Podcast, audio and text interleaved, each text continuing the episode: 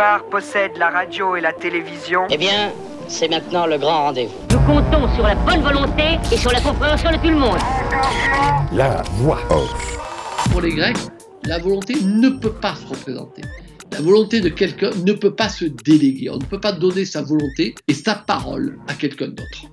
C'est le fameux principe d'Iségoria. Tout citoyen a le droit de parler, de proposer une loi. Parce qu'ils ont l'idée que en déléguant la parole, on a très vite fait de donner à l'autre le pouvoir de parler pour le peuple. La représentation, évidemment, va être une invention moderne, la démocratie dite moderne. L'élection comme pouvoir de consentir, on consent à donner notre pouvoir. Une fois qu'on a consenti à donner notre pouvoir, on est dépossédé de notre véritable pouvoir de décision. Donc la démocratie n'existe plus, puisque le pouvoir n'appartient plus au peuple, puisqu'il appartient à des représentants certes élus, mais quand on voit ce que ça peut donner l'élection, donc euh, voilà. Les catégories antiques ont été totalement déplacées dans notre démocratie dite moderne pour eux, l'élection n'est absolument pas démocratique, puisqu'on veut élire des élites, des compétents. Pour eux, c'est le tirage au sort qui est absolument démocratique. Salut les amis, c'est JBD, c'est la voix off avec aujourd'hui cette question. La démocratie est-elle démocratique? La démocratie est-elle ce que nous croyons qu'elle est? N'y aurait-il pas un quiproquo? C'est en tout cas ce qu'analyse notre invité d'aujourd'hui, Norbert Lenoir, professeur de philosophie. Alors avant d'aller plus loin, quelques rappels de définition pour cette discussion. La théocratie, tout d'abord, est un gouvernement où le titulaire de la souveraineté le serait de droit divin. L'oligarchie est une forme de gouvernement où le pouvoir est détenu par un petit groupe de personnes qui forment une classe dominante. La plutocratie est un système de gouvernement où la richesse constitue la base principale du pouvoir politique. Depuis la révolution bourgeoise de 1789, la France semble régie par ces deux derniers systèmes, une oligarchie élective contrôlée par les plus riches. On peut aussi évoquer la technocratie, système politique et économique dans lequel les techniciens et les technocrates ont un pouvoir prédominant. Et puis il y a la démocratie, du grec ancien demos, le peuple, et Kratos, le pouvoir. Démocratie, terme qui désigne à l'origine un régime politique dans lequel tous les citoyens participent aux décisions publiques et à la vie politique de la cité. Mais Norbert va donc nous expliquer qu'il y a un malentendu autour de ce mot démocratie qui a changé de signification depuis qu'il a été inventé dans la Grèce antique par ceux qui, justement, critiquaient ce que nous appelons aujourd'hui démocratie. Et puis en plus de la notion de démocratie, nous aborderons aussi et surtout la notion d'isonomie, qui est en fait le mot qui conviendrait pour ce que nous comprenons nous aujourd'hui quand nous parlons de démocratie. L'isonomie, règle d'égalité, est l'égalité civique ou politique apparue lors de la marche d'Athènes vers la démocratie. On interprète l'isonomie aujourd'hui souvent comme égalité de droit ou égalité devant la loi. La démocratie est-elle démocratique? On en discute pendant une heure avec Norbert Lenoir. Bonjour Norbert. Bonjour. Alors Norbert, il est communément admis que la France serait une démocratie. Or, on sait que le très peu démocratique régime de président monarque de la Ve République est né dans le coup d'État militaire qui porte De Gaulle au pouvoir en 1958. Donc faut pas s'étonner qu'un régime politique accouché par un putsch fonctionne aussi mal. Oui, tout à fait. Mais on peut remonter aussi à euh, la République et, et, la Troisième République hein, qui naît sur les morts et les cadavres de la Commune. Ce mot démocratie, euh, on vit à, l'heure actuelle sur, me semble-t-il, sur un paradoxe. Hein. La démocratie aurait triomphé, euh, tout le monde se dit démocrate, plus démocrate que moi tu meurs. Mais le paradoxe, c'est que ce mot de démocratie il est très très ambigu en fait, parce que tout le monde se dit démocrate, mais dans le même temps, partout, même si on se limite en France, partout, l'égalité, la liberté, la justice sont menacées, limitées, voire détruites. Et ça, c'est le paradoxe moderne. Et euh, ce mot démocratie, c'est un signifiant flottant que l'on peut se coller à n'importe quoi, n'importe qui. Hein. Et je pense qu'il faut sortir ce mot de l'insignifiance. Et pour le sortir de l'insignifiance, il faut le replacer dans son histoire. Et cette histoire, il faut la mettre en correspondance avec l'Antiquité grecque. Et euh, c'est très très important. C'est pas simplement de l'archéologie euh, de la pensée. La démocratie, en fait, coïncide avec la naissance de la politique. Depuis toujours, il y aurait eu la politique, depuis toujours, il y aurait eu la démocratie. Non. Depuis toujours, oui, il y a eu du pouvoir, ça c'est clair. Mais en revanche, la démocratie, non. Et la politique, non. Encore une fois, il y a une correspondance entre la naissance de la politique et la naissance de la démocratie, me semble-t-il. Là, pourquoi? La démocratie, c'est d'abord l'opposé de ce qu'on peut appeler la théocratie, c'est-à-dire le pouvoir divin ou un pouvoir absolu. Alors pourquoi ça c'est important? C'est que la démocratie naît du refus d'une fondation absolue. Le mot démocratie, c'est ça. Il n'y a pas de fondement absolu du politique.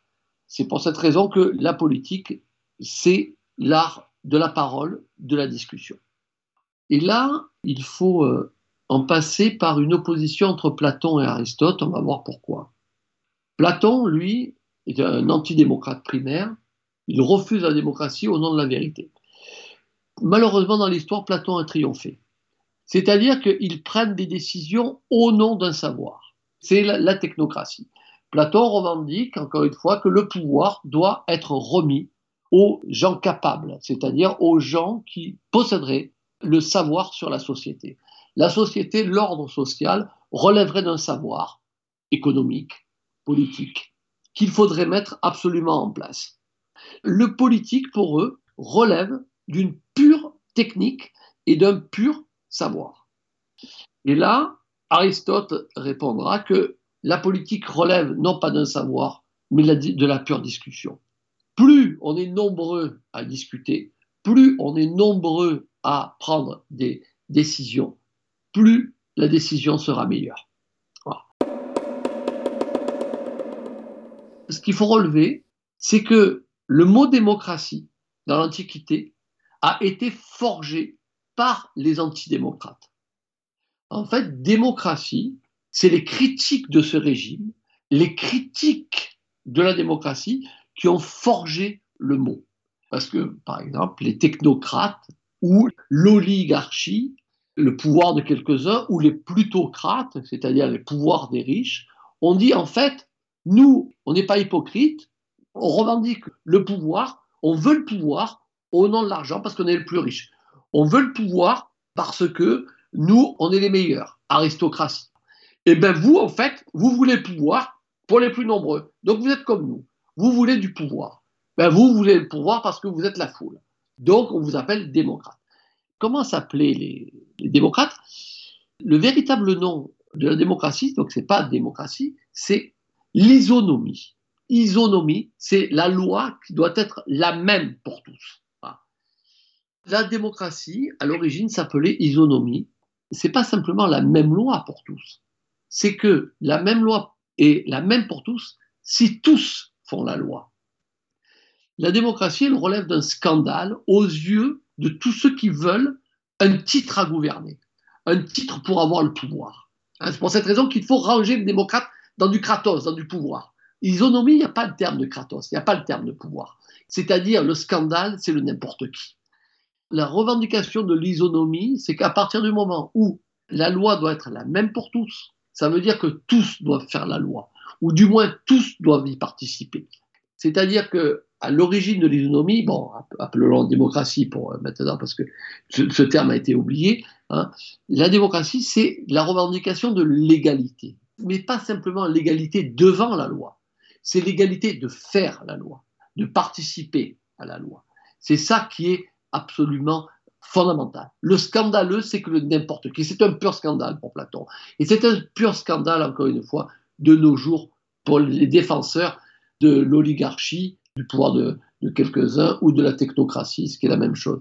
C'est ce scandale démocratique que n'importe qui peut, doit participer à l'édification de la loi. Et là, je ne citerai qu'une phrase d'Aristote. Le tirage au sort est par nature démocratique, l'élection est par nature aristocratique. C'est-à-dire que si on réanimait en quelque sorte notre démocrate de service, Aristote, il verrait dans nos régimes absolument pas un régime démocratique. Il verrait une aristocratie élective. Même pas, même pas une aristocratie élective. Parce que je, rappelle que Aristote, ça veut dire les meilleurs. Donc là, quand on regarde notre personnel politique, euh, le meilleur, la compétente ultime, où est-elle? Il n'y en a pas. Moi, me semble-t-il qu'il n'y en a pas. Donc on peut appeler ça une, oligarchie élective. C'est toujours le pouvoir de quelques-uns. Mais pourquoi dit-il Pourquoi pour lui le tirage au sort est-il démocratique et l'élection aristocratique? Je rappelle très très vite, il y avait trois pouvoirs essentiels dans l'Athènes du 5e siècle avant Jésus-Christ. Hein. C'est pas un modèle pour moi, hein, attention. Hein. Je dis pas redevenons grecs, hein, c'est pas ça du tout. Mon analyse historique, elle est faite pour montrer encore une fois tous les décalages qui se sont produits dans l'histoire au sein de cette euh, démocratie. Hein. Donc, l'Assemblée, elle était composée donc de tous les citoyens, c'est-à-dire que n'importe quel citoyen pouvait participer à l'Assemblée. Qu'est-ce qu'on foutait à l'Assemblée? Tout. C'est-à-dire que on ne votait pas les lois, simplement, on les faisait. Et là, vu que c'était un, régime isonomique, que l'égale participation, il y avait ce qu'on appelait un droit absolu. C'était l'iségoria. Alors l'iségoria, ce que ça veut dire, ça veut dire que n'importe qui levait la main par les Grecs, voilà, par les Grecs, qui disaient dokemoi, dokemoi en grec, ça veut dire il me semble, mon opinion, hop, levait la main, il se levait et dit voilà, euh, il me semblerait que, il, pouvait proposer une loi. Hein. Donc, euh, c'était cette euh, participation directe. Donc, il proposait sa loi, après, elle, était votée ou refusée. Donc, ça, c'est l'Assemblée. Hein. C'est ce qu'on appelle le pouvoir législatif, mais c'est plus que ça, hein, puisque c'était les citoyens qui faisaient la loi, enfin, la, loi, mais aussi des procès. Le procès de Socrate a été, euh, il a été condamné par l'Assemblée des citoyens. Donc, c'était pas, c'est beaucoup plus étendu qu'un simple pouvoir législatif. Ensuite, il y avait la boulée, c'est-à-dire le Conseil. Le Conseil, c'était 500 membres. Alors, quelles étaient les prérogatives de ce pouvoir Le Conseil de 500 membres, ils s'occupaient un petit peu de la politique étrangère, euh, ils allaient signer des contrats d'échange, de commerce, ils recevaient les ambassadeurs et ils préparaient aussi l'ordre du jour de l'Assemblée pour gagner du temps. Mais ce qui est intéressant, c'est que ces membres n'étaient pas élus. Comment devenait-on boulotte, c'est-à-dire membre du Conseil, par le tirage au sort Tous les deux ans, on renouvelait les, conseils. Si on fait un calcul, il y avait à peu près 100 000 citoyens. Tous les deux ans, 500 membres, c'est-à-dire évidemment, sauf si euh, les pauvres qui mourraient euh, plus tôt, mais tout citoyen avait quand même une chance d'accéder à cette magistrature suprême. Et c'est le tirage au sort. Quel est le principe? C'est qu'il n'y a pas de compétence exceptionnelle à avoir, si ce n'est l'amour pour la loi, l'amour pour l'intérêt général. C'était la, seule compétence qu'il fallait.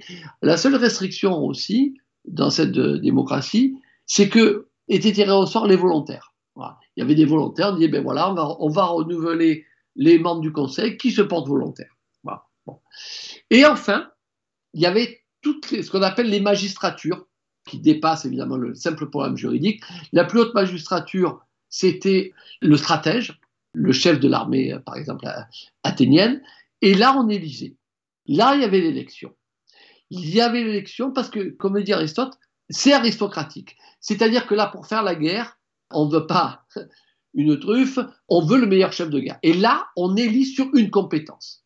C'est la compétence qui est en jeu. Donc, on va élire aux yeux des citoyens le meilleur stratège après le meilleur euh, chef économique pour traiter de, l'argent. Là, là c'est l'élection. L'élection est élitiste. On veut élire, encore une fois, le meilleur, le plus compétent dans tel ou tel domaine. Précision, euh, Norbert, dans cette démocratie athénienne, tout le monde ne vote pas. Les femmes, les esclaves. Non, bien sûr, ça va de soi. Bon, les esclaves ne votent pas, les, les femmes ne votent pas. Il y a des comédies qui ont été écrites, d'où quand même qu'il y a une grande liberté d'expression en Grèce, il y a des comédies d'Aristophane qui s'appellent l'Assemblée des femmes. Le retournement de l'Assemblée, c'est les, femmes qui prennent le, pouvoir à l'Assemblée. Encore une fois, dans mon propos, ce n'est pas un modèle. C'est pour montrer que les catégories antiques ont été totalement déplacées dans notre démocratie dite moderne. Pour eux, l'élection n'est absolument pas démocratique. C'est-à-dire que la logique même de l'élection n'est pas démocratique, puisqu'on on veut élire des élites, des compétents. Pour eux, c'est le tirage au sort qui est absolument une dynamique démocratique.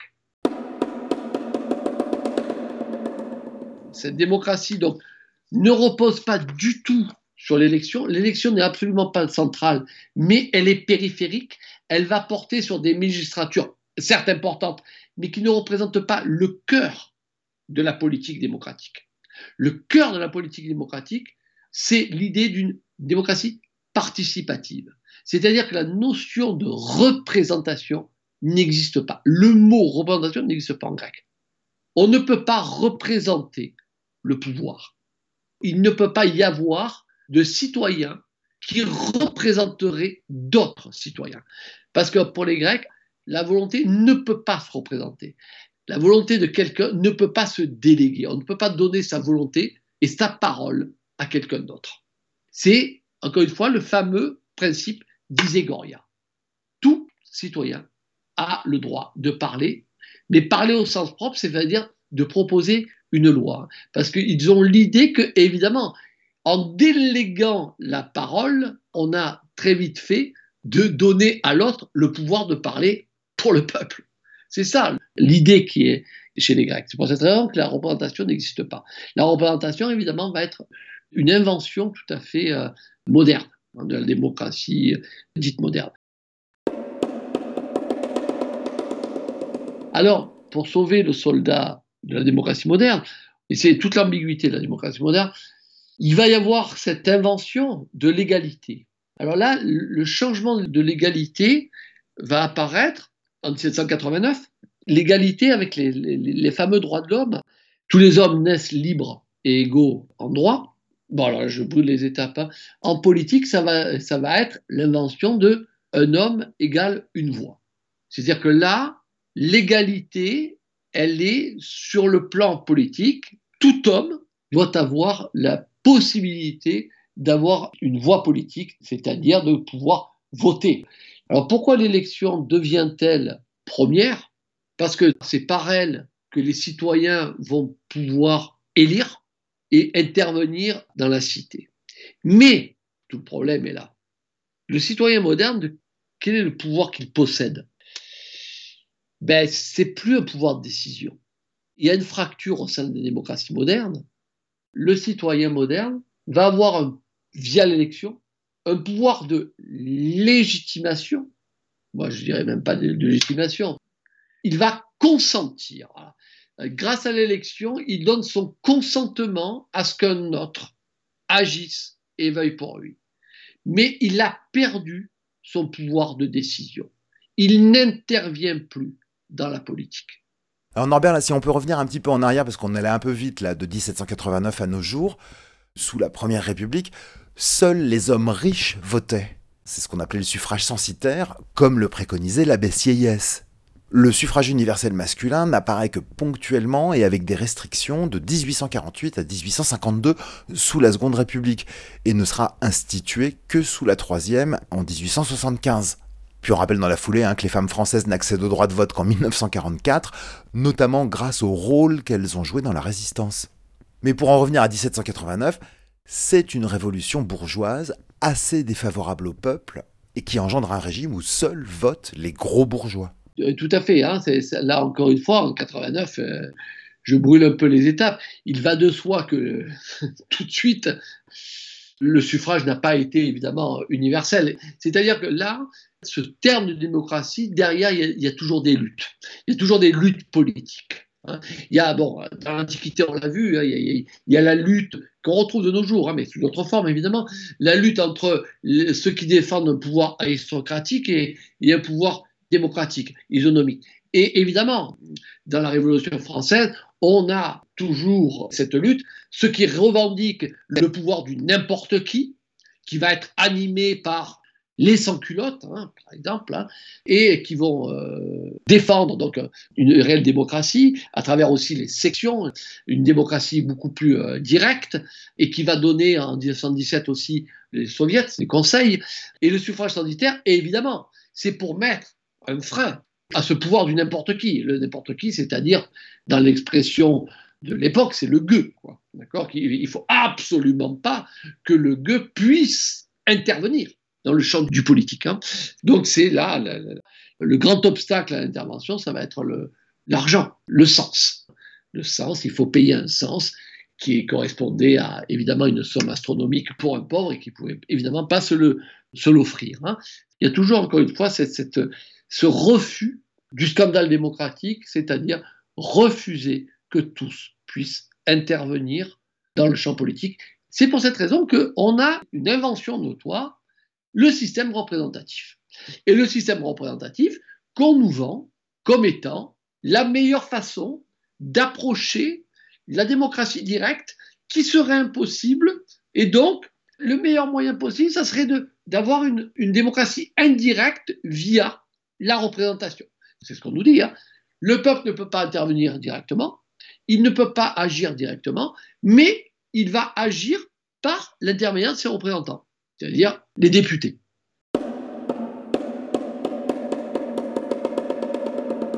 Mais si on refait l'histoire un petit peu de cette démocratie euh, représentative, ben, c'est une autre histoire que l'on peut découvrir.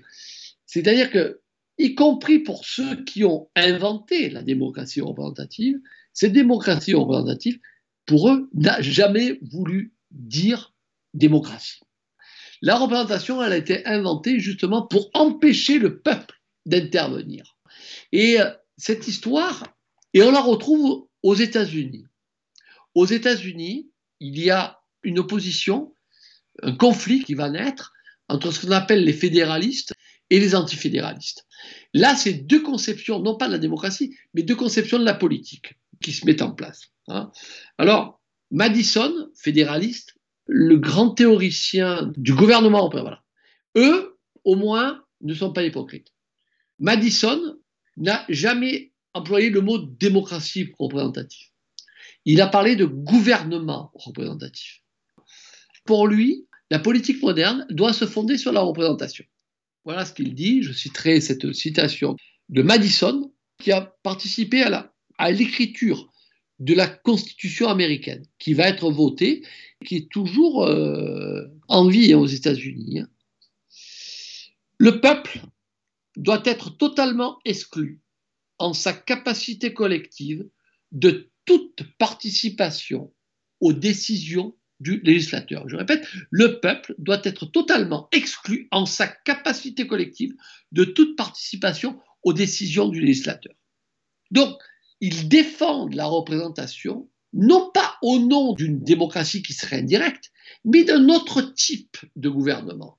C'est-à-dire, oui, il y a des élections, mais ces élections, elles doivent dans le même temps priver le peuple de tout pouvoir d'intervention, de tout pouvoir de décision. Une fois élu, le représentant, entre guillemets, a la totalité du pouvoir et le peuple n'en a plus. Ça, il me semble que c'est absolument important à, souligner et à saisir. Hein. Voilà. Celui qui reprendra cette idée en France, c'est le grand constitutionnaliste CIS. CIS, lui aussi, dit qu'il faut former un type de régime. Euh, le gouvernement doit reposer sur une profession, sur des professionnels, sur une profession particulière, dit-il. Tous ces théoriciens partent de l'idée que le peuple en lui-même et par lui-même, n'est absolument pas compétent pour les choses politiques, pour prendre des décisions. Je redonnerai une citation là de CIS. Voilà ce qu'il dit. C'est pour l'utilité commune que les citoyens nomment des représentants plus capables qu'eux-mêmes de connaître l'intérêt général. Très très important ça. C'est pour l'utilité commune que les citoyens nomment des représentants plus capables qu'eux-mêmes de connaître l'intérêt général. Là, encore une fois, on a cette idée qui est toujours, toujours, toujours, toujours présente. Hein. C'est ce qu'on appelle les technocrates. Les technocrates, c'est ça la technocratie. Hein. le pouvoir de ceux qui savent, des prétendus compétents. Pourquoi?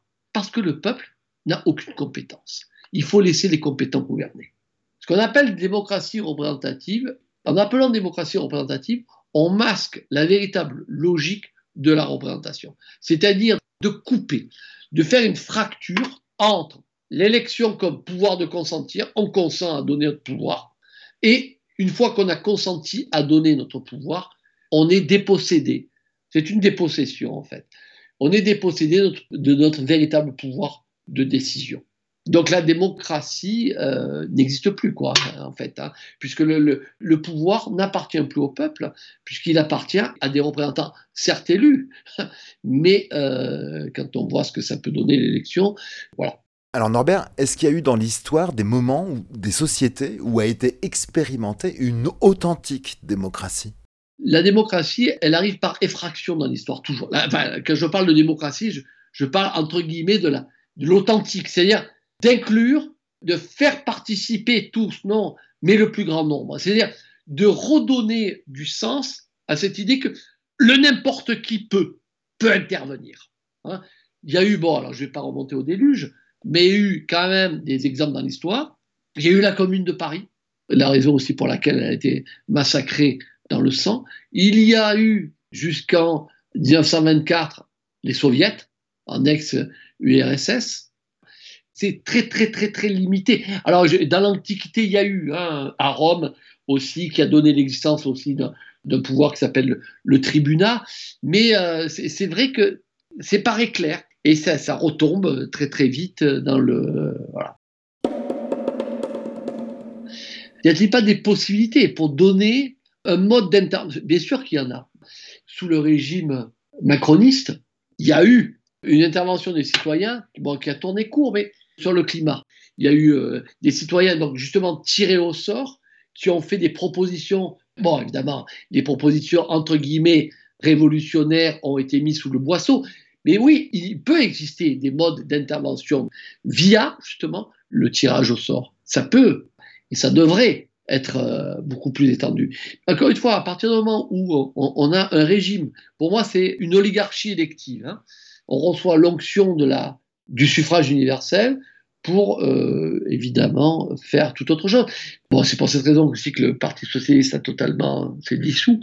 Et on, a eu récemment euh, l'élection d'un président avec l'étiquette Parti socialiste qui voulait faire la guerre à la finance. Hein. Dans cette bataille qui s'engage, je vais vous dire qui est mon adversaire, mon véritable adversaire. Il n'a pas de nom, pas de visage, pas de parti. Il ne présentera jamais sa candidature. Il ne sera donc pas élu.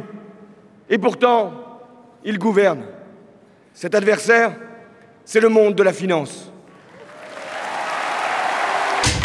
Le supposé socialiste François Hollande, pendant sa campagne de 2012, qui, une fois élu, a arrosé le patronat français de dizaines de milliards d'argent public, détruit le code du travail, fait réprimer des gens qui ont manifesté contre cette casse sociale, sans parler des plaisanteries douteuses de Hollande, hein, qui appelait les pauvres les sans-dents. Sinon, il paraît qu'Hollande était de gauche et socialiste. Ouais, c'est ça. Le problème, c'est ça, c'est que pendant cinq ans, le peuple n'a plus aucun pouvoir, si ce n'est un pouvoir extra-parlementaire.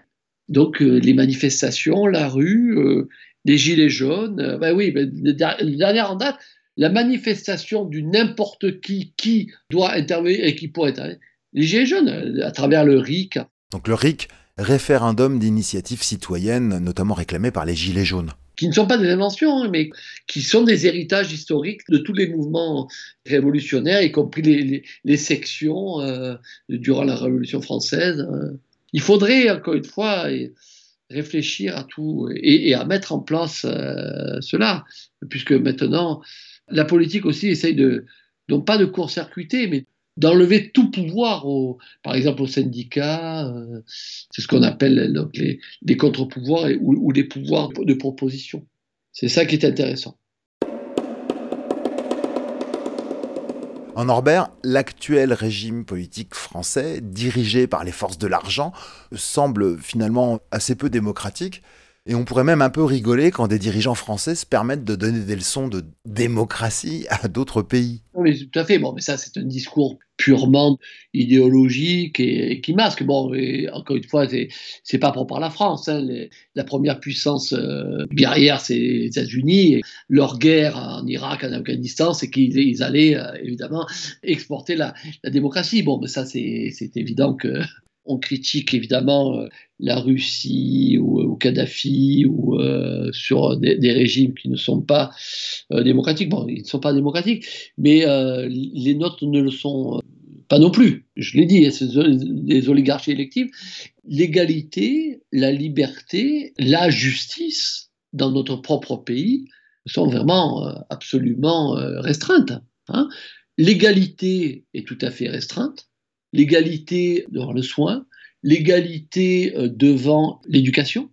Mais en en croire les propos de Macron, il veut quasiment privatiser l'enseignement supérieur, augmenter les droits d'entrée à l'américaine. L'Amérique, la plus grande démocratie. Ah oui, hein, c'est un cliché des journalistes de présenter les USA comme la plus grande démocratie du monde, ce qui techniquement est faux, hein, puisque la plus grande démocratie par le nombre d'habitants, c'est l'Inde. Puis bon, quand on voit les dysfonctionnements de l'Empire états-unien qui colonise la planète, quitte à mettre en place et à soutenir des dictatures un peu partout, or, la démocratie, c'est pas seulement le vote, c'est aussi, par exemple, l'accès pour tous aux soins médicaux, mais aussi à la culture et à l'éducation, ce qui n'est pas du tout le cas aux USA, où les études coûtent horriblement cher, tout comme la santé. Tiens, Proudhon, Proudhon disait démocratie, c'est démopédie. Ah, il invente un néologisme, démopédie. Qu'est-ce que ça veut dire? Ça veut dire qu'une réelle démocratie, c'est l'égalité. Pour moi, l'origine, c'est l'isonomie. L'égalité. Mais c'est pas l'égalité devant la loi, c'est pas simplement ce machin mou, euh, oh on est tous égaux parce qu'il faut respecter la loi. Enfin, ouais. Non, l'égalité, qu'est-ce que ça veut dire? C'est l'égalité d'accès à, pouvoir accéder à. Eh bien, Proudhon a raison. C'est pouvoir accéder à l'éducation, à la culture, gratos, gratuitement. Aux États-Unis, c'est pas le cas. Pour accéder à une bonne université, il faut payer très très cher. Et c'est pour cette raison qu'il y a 8 millions d'étudiants. Donc 8 millions sur une population états-unienne d'environ 330 millions d'habitants en 2021. 8 millions qui sont surendettés. C'est-à-dire qu'ils vont sortir avec leur diplôme et ils vont mettre au moins 20 ans, 20 ans de leur vie à rembourser le crédit pour leurs études. Est-ce que ça, c'est une démocratie? Ben, Bien sûr que non. Je ne parle pas évidemment du scandale d'accès aux soins aux États-Unis. Parmi les morts, euh, malheureusement, du Covid, il y a eu euh, une surmortalité aussi, ça on en parle très peu, aux États-Unis du fait de qu'ils ne pouvaient pas accéder aux soins, ils ne pouvaient pas payer. Voilà. Hein. évidemment que nos systèmes euh, ne sont pas démocratiques de ce point de vue de l'égalité d'accès et évidemment aussi de la liberté. Mais tiens, je disais technocratie. Pourquoi on est privé de notre pouvoir de décision? On est totalement privé. Non seulement on ne décide plus, mais non seulement on ne peut pas avoir le pouvoir, le pouvoir dans l'Antiquité. On faisait une loi, on voyait que cette loi ne, marchait pas ou avait des effets inégalitaires. Hop, on la défaisait. Quelqu'un levait la main, Dokemoy, hop, cette loi est une catastrophe. Qui vote pour, euh, hop, et euh, on l'a mangé. Tandis que là, on ne peut pas. Premier scandale. Deuxième scandale, ils ne prennent même pas les décisions, eux, les soi-disant compétents, ils les font prendre via des cabinets de conseil, McKinsey, etc. McKinsey aussi donne des, conseils pour l'OMS. OMS, Organisation mondiale de la santé. La mise en place des consignes et des conseils pour le Covid venait de McKinsey.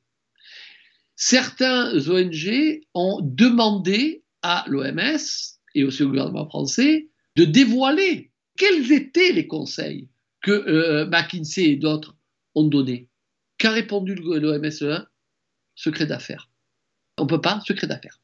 La loi, elle est là totalement non démocratique. On ne sait pas, la loi nous empêche de savoir quelle était fondamentalement la nature, le détail de tous les conseils donnés au gouvernement français, à l'OMS pour le Covid secret d'affaires, ça sent les affaires. C'est-à-dire quand on sait que McKinsey aussi conseillait le groupe qui a fait le vaccin, Pfizer était conseillé par McKinsey. Un sacré mélange euh, qui fait de l'ombre à la, démocratie. C'est le problème, semble-t-il, qu'il est quand même un petit peu essentiel, quoi, dans ces prises de décision et dans cette dépossession de notre pouvoir et cette captation du pouvoir par euh, non pas simplement par certains, mais par des intérêts économiques qui sont évidemment énormes, quoi.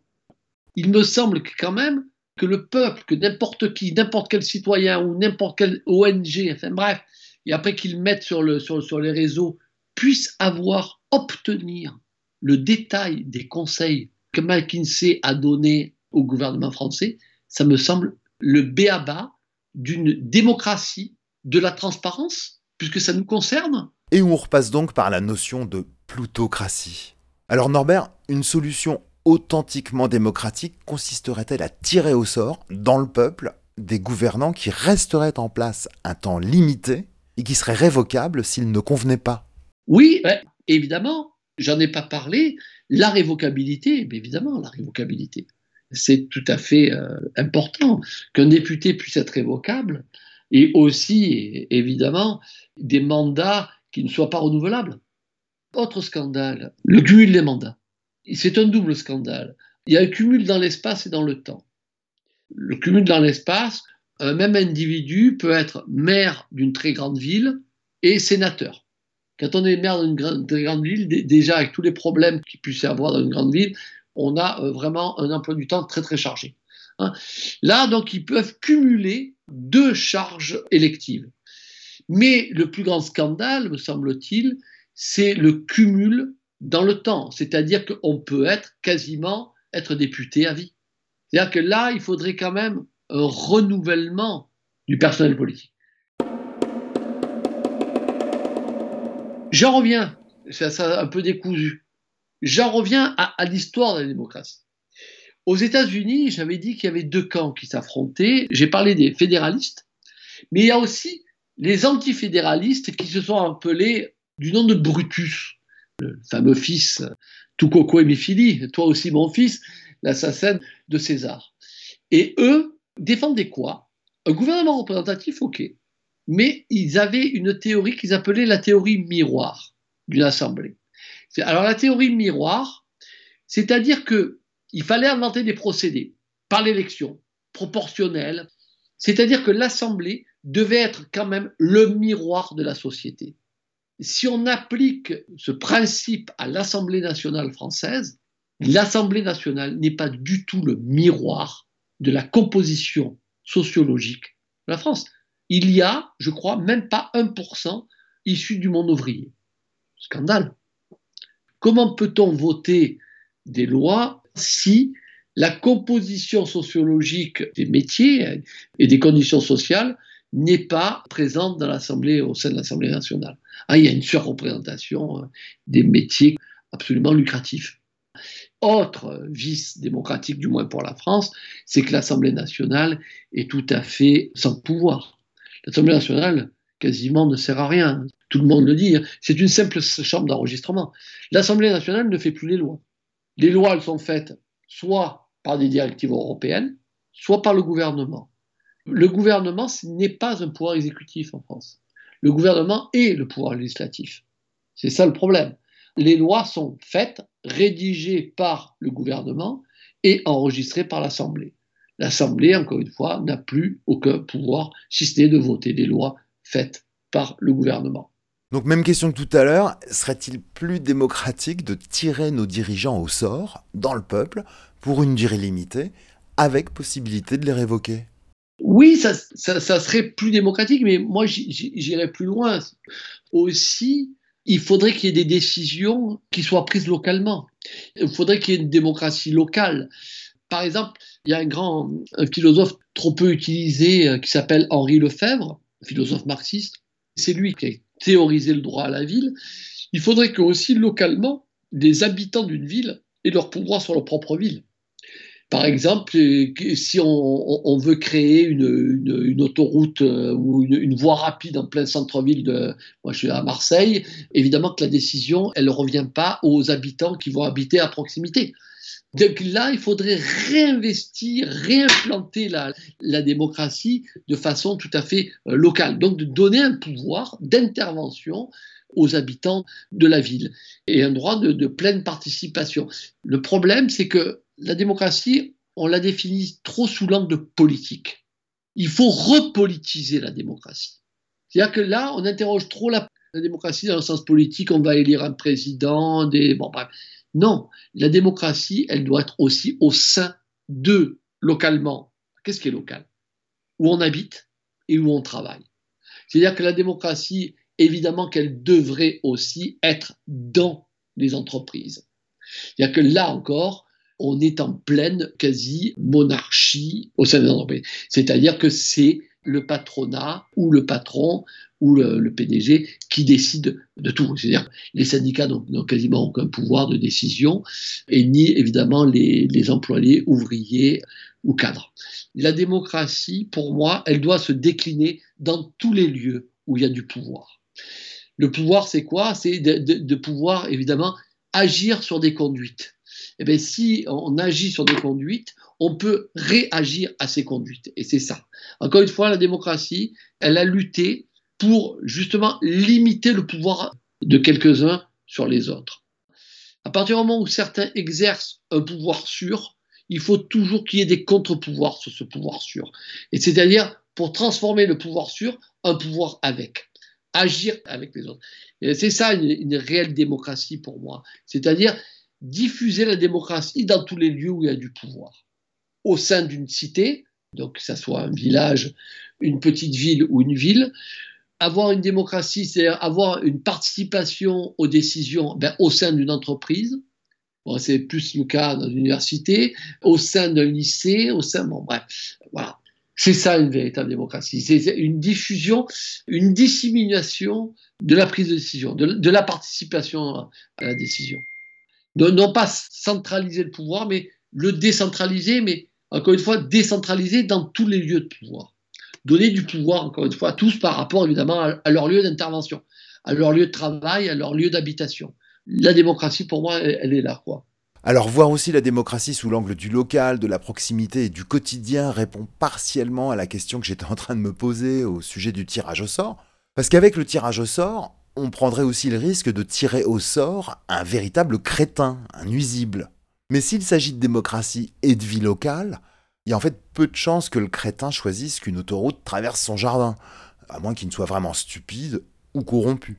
Mais si le tirage au sort est une voie intéressante, il implique malgré tout que les gens soient libres et éclairés, donc éduqués. Parce que sinon, confier le pouvoir à des imbéciles tirés au sort reviendrait en fait à confier un revolver chargé à un chimpanzé. Alors, que les citoyens soient libres et éclairés. La question étant évidemment de savoir qui éduquerait qui. Non, mais on est d'accord, mais justement, là, je, je reprends la, cette euh, belle expression du moins de, Proudhon, quoi. Démocratie aussi, c'est démopédie, c'est la possibilité aussi d'exercer un pouvoir avec, c'est-à-dire de discuter avec, d'avoir des, lieux, des centres, des, de discussion, de débat, d'exposés de, avec des gens et, pas qu'à l'école. je, sais bien que ça, ça, ça, une totale utopie, mais euh, oui, oui, oui quand je dis que l'égalité, euh, la liberté est, atteinte, y compris dans, l'éducation, euh, c'est clair que toute la, déconstruction absolue qu'on a connue de, l'enseignement durant ces cinq ans, c'est absolument euh, consternant quoi, et terrifiant à la fois. Quoi. La voix off. Et une polémique. Que faisiez-vous? Il s'agit d'un trucage. Odieux. Française, français. Je mens avec détermination. Au peuple français, je mens sans faiblir. C'est ainsi. Ce soir, c'est à vous tous que je mens et je veux vous dire merci. Merci du fond du culte et merci à mon adversaire, Madame Le Pen. Aimons Le Pen. Merci. Pétain, à l'issue d'une longue confrontation démocratée, vous avez choisi de m'accorder votre confrage et je tiens à vous exprimer ma profonde gratitude. Je vous oublierai tous. Françaises, Français, vive l'anarchie. Vive la France. Qu'est-ce qui s'est passé Quelques heures plus tard, la vérité éclate. Il s'agit d'un trucage. Et avec qui La voix off. Une polémique. Norbert, au moment où on se parle là, on est après le deuxième tour de cette élection présidentielle de 2022. Donner le choix aux gens de voter entre la peste et le choléra, ça fait pas très démocratique. Quel est ton regard sur la situation politique française en ce printemps 2022 Ok, donc merci pour ta question. Euh, alors, on, peut, on, peut, répondre que les grands médias à forte audience ont dit hein, que cette élection était tout à fait euh, démocratique. Hein. Les profs de Sciences Po attitrés vont dire qu'effectivement, bien sûr, elle est démocratique. Euh, il y a eu une élection, il y a eu un élu euh, qui a été élu à une majorité de 58%. Donc le décor théâtral de la démocratie représentative a été respecté on peut y souligner qu'il y a eu quand même 28% d'abstention et je crois 2, ou 6, enfin j'ai les chiffres quelque part, de vote blanc. Donc ça fait, ça fait un peu plus de 30% de gens qui ont refusé donc de choisir.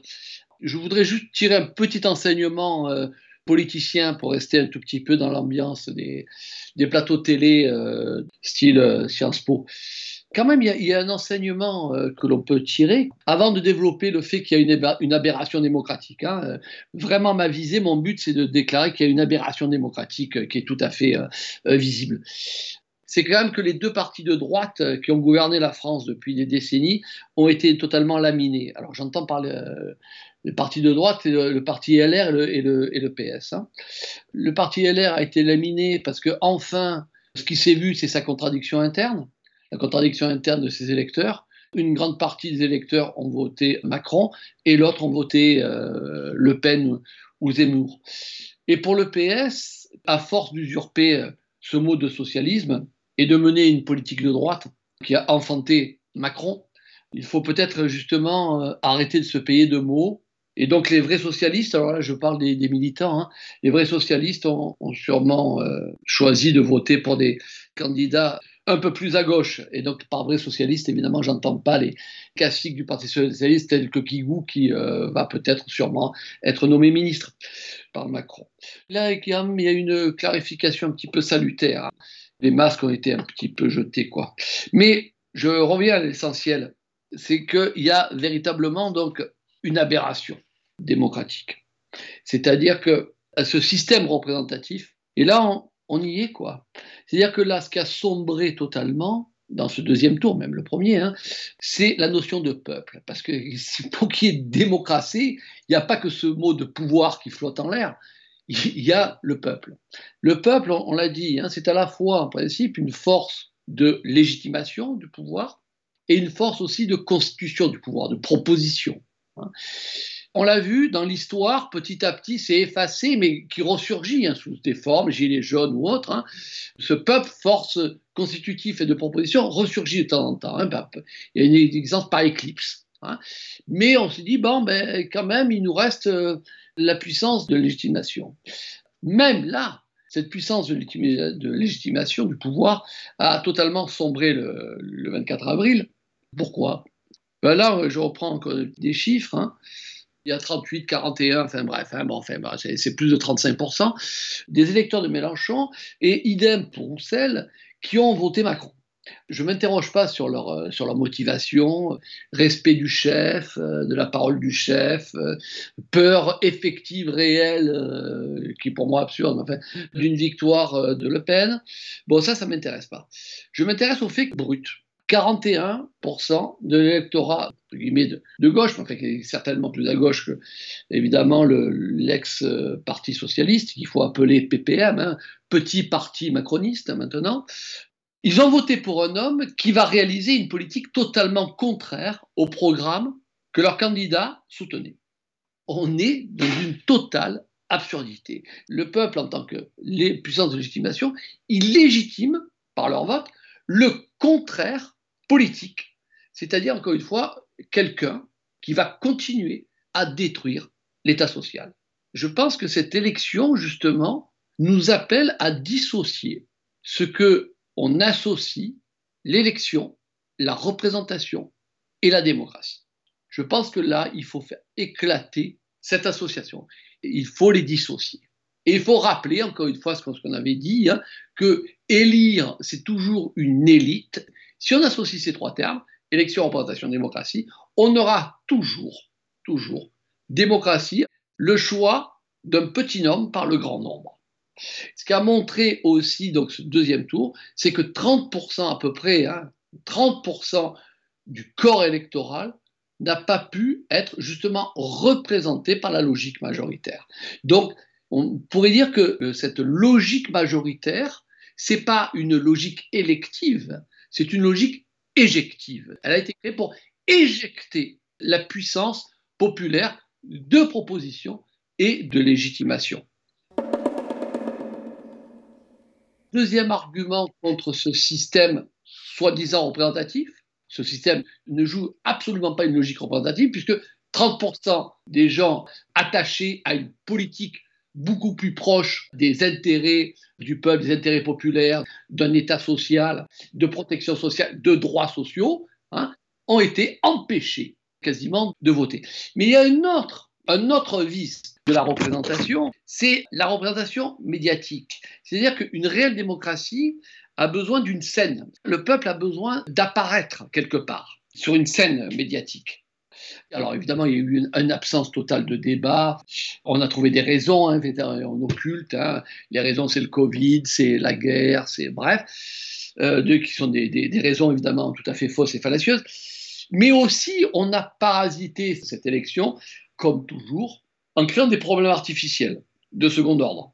On a évidemment le second tour, on a à la fois diabolisé Le Pen, hein, ça ne veut pas dire qu'il ne faut pas évidemment la diaboliser, mais ce n'est pas ça le problème. Hein. Ici, vous, m'avez compris. Et surtout, on a créé évidemment des pseudo-problèmes pour empêcher l'apparition des vrais problèmes euh, sociaux et les problèmes de classe. C'est-à-dire que 70% du temps d'antenne a été occupé par l'immigration l'insécurité, pas évidemment la véritable insécurité sociale, l'absence d'état de droit. Hein. Et là, donc, il y a une structure du champ médiatique par les grands propriétaires, hein, Bolloré, Niel, Arnaud, enfin bref.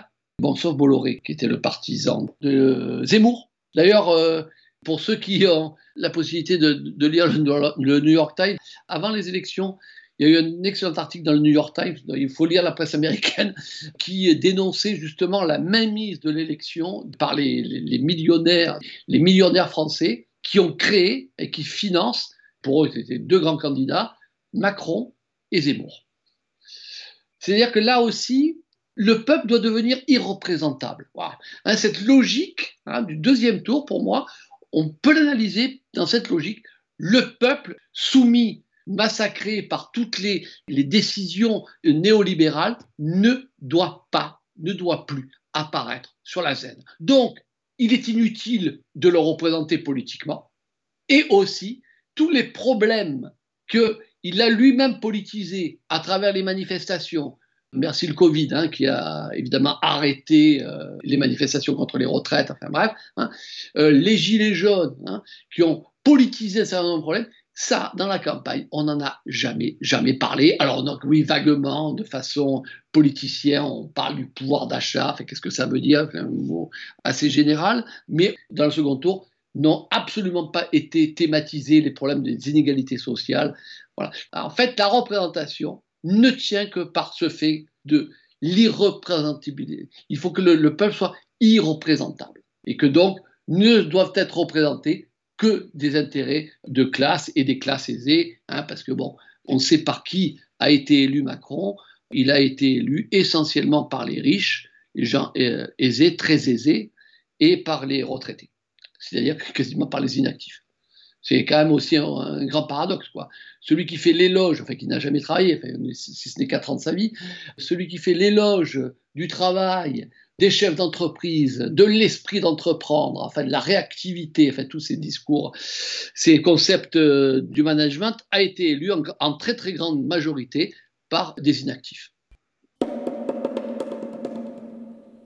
Norbert, on a au cours de cette émission déjà évoqué le tirage au sort. Est-ce qu'il y aurait d'autres pistes de réflexion pour euh, cheminer j'allais dire vers la démocratie, enfin l'isotomie, enfin bon bref, pour qu'on vive mieux politiquement? Oui, alors là, je vais faire deux réponses très brèves. Il y a des réponses institutionnelles, c'est-à-dire donc euh, évidemment un changement de, constitution, mais pas que. Voilà. Il faudrait accepter aussi euh, l'idée que la démocratie ne repose pas simplement sur le grand principe qu'on prête à Montesquieu, mais c'est n'est pas vrai, mais passons, de la séparation des pouvoirs. Moi, je suis favorable, avec d'autres, hein, sur le principe qu'on peut appeler de la dispersion du pouvoir, de la multiplication des lieux de pouvoir. C'est-à-dire qu'encore une fois, la démocratie n'est pas simplement un lieu gouvernemental. Il faut se sortir de, de cette idée que les espaces démocratiques sont à construire dans le monde du travail. Encore une fois, ça c'est pour moi c'est important dans, tout, dans tous les milieux du de travail, dans l'enseignement, dans les entreprises. Il faudrait qu'évidemment que le peuple, les, travailleurs, ait une possibilité d'être non pas simplement consulté. Macron, c'est le grand consultateur. Il consulte, mais en fait, les décisions sont déjà prises. Hein, mais fondamentalement, de pouvoir avoir le pouvoir de décider. Voilà. Donc, disperser le, pouvoir. Et là, j'en reviens aussi à ma notion de peuple. Voilà. Parce que le peuple, dans la représentation, le peuple, c'est quoi? Mais Le peuple, c'est pas grand-chose, en fait. Le peuple, ça serait un corps qui existerait avant, avant l'élection, et on demanderait une voix. Et cette constellation de voix créerait des majorités, une majorité présidentielle, un président. Non, le peuple n'existe pas avant le peuple se constitue pendant les prises de dossier, décision, en constituant des assemblées. Ça renvoie, encore une fois, à la nature même de la démocratie, qui est une logique d'autoconstitution. Le peuple s'autoconstitue en prenant des, des, décisions sur un problème particulier dans une usine, quoi produire, comment produire, avec combien d'heures par semaine, par mois, par... D'accord? On parle de la proportionnelle, ça y est, même Macron s'y met. Euh, bon, évidemment qu'il va faire une proportionnelle qui ne va pas faire quoi que ce soit, une proportionnelle homéopathique. J'ai des chiffres là. Je rappelle, en 2017, LRM euh, avait 350 sièges. Moi, je m'intéresse à la gauche. PS 45, LFI 27. S'il y avait eu euh, une proportionnelle intégrale, donc je répète, 350 les macronistes. Proportionnelle intégrale, il tomberait à 249 ça fait 100, moins de moins quand même. Et 51 PS et 66 LFI. Voilà. Et euh, LFI, c'était 27. Quand même, ça change un tout petit peu la donne. Est-ce la solution? Non, mais ça y participe un tout petit peu. Parce que pour moi, la démocratie, ce n'est pas simplement une affaire institutionnelle. Hein. C'est une affaire, encore une fois, d'autoconstitution du peuple par lui-même, au sein d'assemblées qu'il crée lui-même, mais aussi il y a un peuple démocratique s'il a un contrôle sur le gouvernement. Bon, c'est pas propre à Macron, hein, mais là encore, il y a eu deux immenses scandales d'État, et il faut le dire, les institutions ont fait leur boulot. C'est-à-dire le Sénat a fait son boulot, a fait des rapports. Le premier scandale, c'est Benalla. Il y a eu un rapport qui a démontré absolument la faute impardonnable de l'Élysée. Est-ce que ça a été suivi des faits? Absolument pas. Et dernière en date, évidemment, les affaires de McKinsey qui nous a coûté quelques milliards. Euh, rapport absolument dévastateur. Suivi des faits? Non, bien sûr que non. Donc, euh, je pense qu'il faut repenser euh, la démocratie en essayant encore une fois de dissocier élection, représentation et démocratie à travers cette logique d'une dispersion du pouvoir, d'une démultiplication des lieux de pouvoir, qui soient des lieux de véritable participation et non pas simplement de représentation du peuple.